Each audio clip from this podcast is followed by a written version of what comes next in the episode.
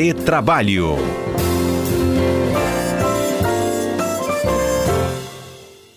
Bom dia, Nemer. Bom dia, Cássio. Bom dia, Fernanda. Bom dia, Cássio. Bom dia aos queridos ouvintes da CBN Vitória.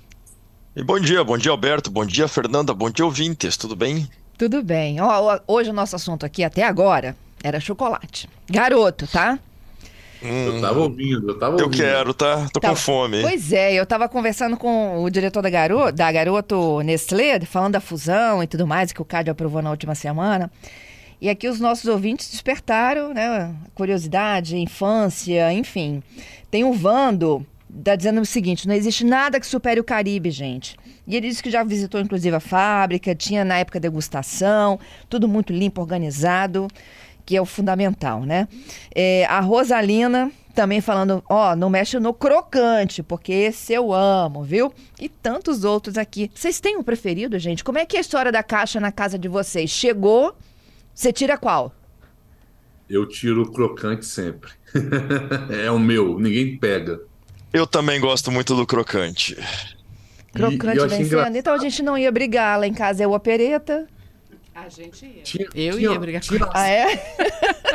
Tinha um também, Fernanda, que era, acho que chamava, ele era vermelho, acho que era Alô Doçura, algo assim, que era chocolate puro também, que era Alô Doçura, o beijo, Alô B, uma coisa assim. Era, era Alô Doçura. Alô doçura, exatamente. Agora, o, o que a gente fazia, brincava muito, é os, com meus primos, né? Os mais velhos pegavam primeiro, aí sempre sobrava o Caribe, né? Eu até fico admirado com as pessoas que tem o Caribe tem fã. Eu não sou fã, não, respeitosamente. É, ele contou a história da, da menina de São Paulo que tatuou o Caribe. É, eu vi isso, falei, nossa, que bacana. Ele mandou Igual... toneladas lá de Caribe, dá para comer Caribe o ano inteiro ali. É Ninguém verdade, falou serenata, é... gente. Vocês não brigavam pelo serenata, não? Eu não, gosto.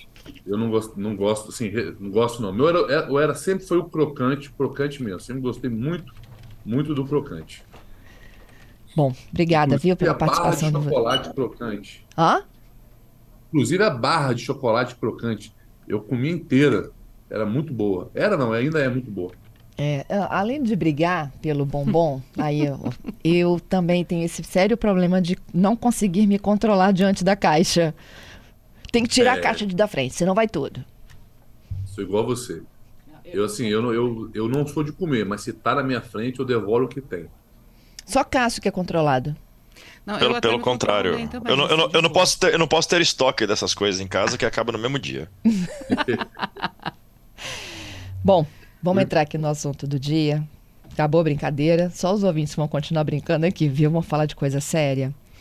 Lembra aquele episódio Não. de uma marca de hamburgueria? É, Burger King, eu acho que foi até condenada, né? Aquele episódio de que as pessoas não podem ir no banheiro. É, na verdade, acho que tem uma investigação sobre isso ainda. Não sei se há condenação efetivamente, mas realmente houve uma repercussão muito grande desse episódio, né? Que um funcionário, né, Fernando, urinou nas calças porque não podia ir ao banheiro. Pois é, e, e assim, vamos falar de um, de um modo geral, o que prevê a legislação e o que as empresas fazem e o que os empresários, os empregados podem fazer. Quer começar, Cássio? Bom, o que a gente pode falar disso? Primeira coisa, né? Os empregadores, eles têm o dever de manter o, manter o ambiente de trabalho com a, a mais perfeita condição de segurança e higiene. E para isso, ele tem que dar condições para esse trabalhador. Evidentemente que algumas situações criam algum, alguns pequenos contratempos, né? Às vezes, por exemplo, nós aqui, eu e o Alberto, estamos aqui nesse programa que vai durar 10 minutos, vai pro banheiro antes ou segura para depois, são 10 minutinhos, não ah, dá para parar no meio. E eu duas Fer horas e meia aqui, 10 minutos É, você me dá licença e já volto. Agora, evidentemente que tem que ter o acesso facilitado e toda a possibilidade, especialmente para aqueles trabalhadores que possuem condições especiais. Nós já vimos situações de trabalhador que trabalha em, em, em, tele, em teleatendimento, é, mulher grávida que não pôde ir ao banheiro, banheiro, enfim, existem situações que efetivamente devem ser compelidas porque denigrem a imagem, denigrem a honra desse trabalhador, aí não tem jeito. Né? É, é, é, é, verdade, Fernando. E a gente tem na nossa legislação, é, a princípio, duas normas regulamentadoras né, que tratam sobre o assunto. É a norma NR, popularmente conhecida como NR 17 e NR 24. E, e o TST, né, é, ela, ela, ele tem, volta e meia, faz, julga alguns processos nesse sentido. Por exemplo, é, a empresa não pode limitar, por exemplo, e controlar o tempo que a pessoa vai ao banheiro. Não, não pode. Né? Não pode também botar, como teve uma empresa que foi condenada, de quem for menos ao banheiro, a remuneração variável receber uma premiação a mais. Isso também não pode. Mas também é, tudo tem que ser uma balança é, equilibrada. Né? Por exemplo, é, uma pessoa não pode também passar o dia no banheiro. Uhum. A gente, às vezes, às vezes, não sei se vocês já receberam esses memes, esses, essas brincadeiras, é, de falar o seguinte: ah, eu prefiro ir sempre ao banheiro no trabalho, porque eu sou remunerado para isso, eu ganho para isso, né? Uma hora que eu fico no banheiro me custa X reais, eu ganho X reais, né? Então, é porque é, essas brincadeiras que ah, converte o, salário em hora e fica brincando. Mas, tirando a brincadeira, né, a gente, a empresa não pode ter essas, essa, essas limitações de prazo e de tempo, mas também ela pode sim, dentro da minha, da, do bom senso, regulamentar. O que, que é regulamentar? Por exemplo, ó, num setor de indústria, de produção, não podem sair todos ao mesmo tempo, né? Tem que sair um, depois o outro. Ou ter, e além disso, ter pessoas para render, que chama rendeiras, que popularmente conhecido. Nesses termos, eu entendo que pode ter essa regulamentação, mas não pode regulamentar, na minha opinião, a quantidade de vezes e nem o tempo.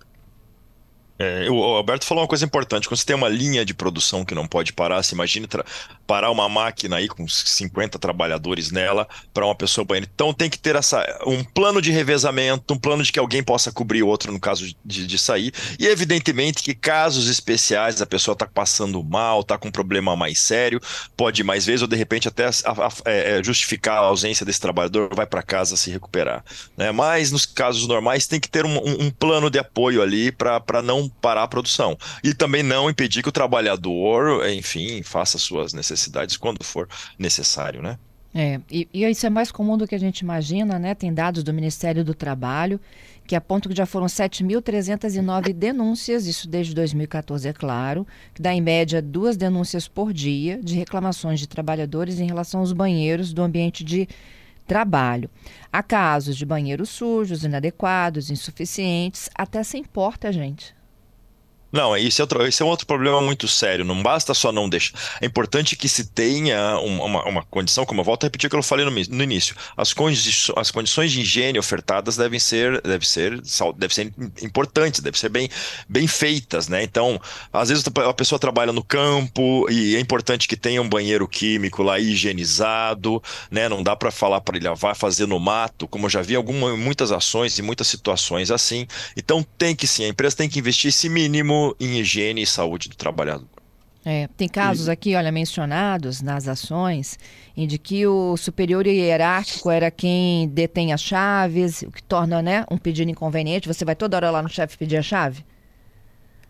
É, é, é uma forma de constranger às vezes, né, Fernando? Então, realmente, isso aí não pode, não pode mesmo. E, e até é importante esclarecer também para os nossos ouvintes porque além de porque a, a gente está aqui falando de pessoas que trabalham em indústria ou em escritórios, né? E aquelas pessoas que trabalham, por exemplo, fazendo trabalho externo, por exemplo, os garis, aquelas pessoas que trabalham em manutenção de rodovias, estradas, é, não pode ir no mato, né? Como o Cássio disse que às vezes as pessoas orientam nesse sentido. Não, não pode. Tem que aí tem uma regulamentação também de banheiro químico, de ter lá um banheiro específico para que a pessoa possa ir fazer as suas necessidades. Eu fiquei curiosa com os garis, como fazem? Procuram comércio na região? Não, normalmente, Fernanda, é, isso também, mais uma vez chamando a responsabilidade dos sindicatos, né, normalmente eles há uma na convenção coletiva, você vai, quando você observa, quando tem um monte de garis, você pode observar que tem algum caminhão pequeno em algum lugar com um banheiro químico em cima, hum. que é para as hum. pessoas poderem utilizar. Cássio? É isso aí. Tem uma situação, tem um trabalhador que tem uma situação complicada quanto a isso, que é o ciclista profissional naquelas provas, Fernanda. É, o, o, o, Tour de France vai começar daqui a alguns dias, vocês vão poder ficar visualizando. Ou eles fazem em cima da bicicleta, ou eles combinam, ou combina aquele pelotão de 170 ciclistas andarem mais devagar para um ir lá na frente e fazer no matinho. Tem até uma situação de um que teve que parar, estava ganhando a prova, teve que parar e correr para o mato. Não tem essa, essa mordomia de um banheiro químico, olha só. Quanto tempo de, de circuito que é o ah, tour? o Tour de France são 21 etapas de 5, 6 horas cada uma. Ah. Olha a dificuldade. É. Misericórdia. Lá, na, lá, lá, estamos falando da França, tá? É, não, tudo bem. Mas lá também tem problema trabalhista, tá? E muito. É, pois é, pois é.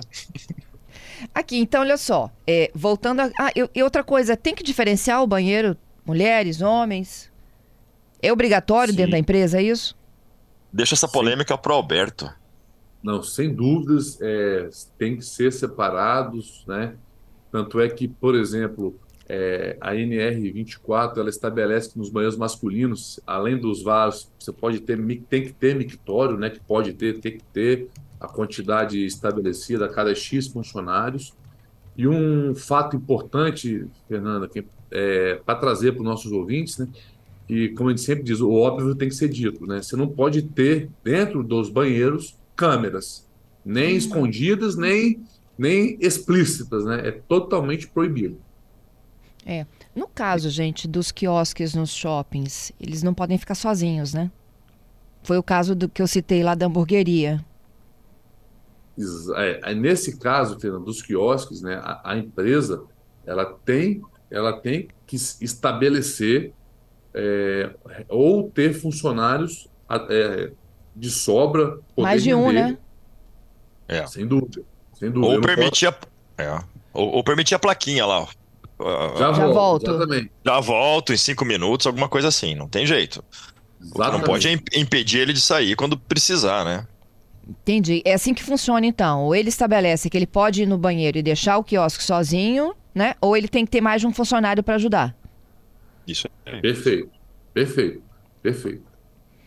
Gente, é, vocês falaram do, do, Tour de France, agora esses meninos que são entregadores, que ficam o dia inteiro também circulando, de moto, de bicicleta.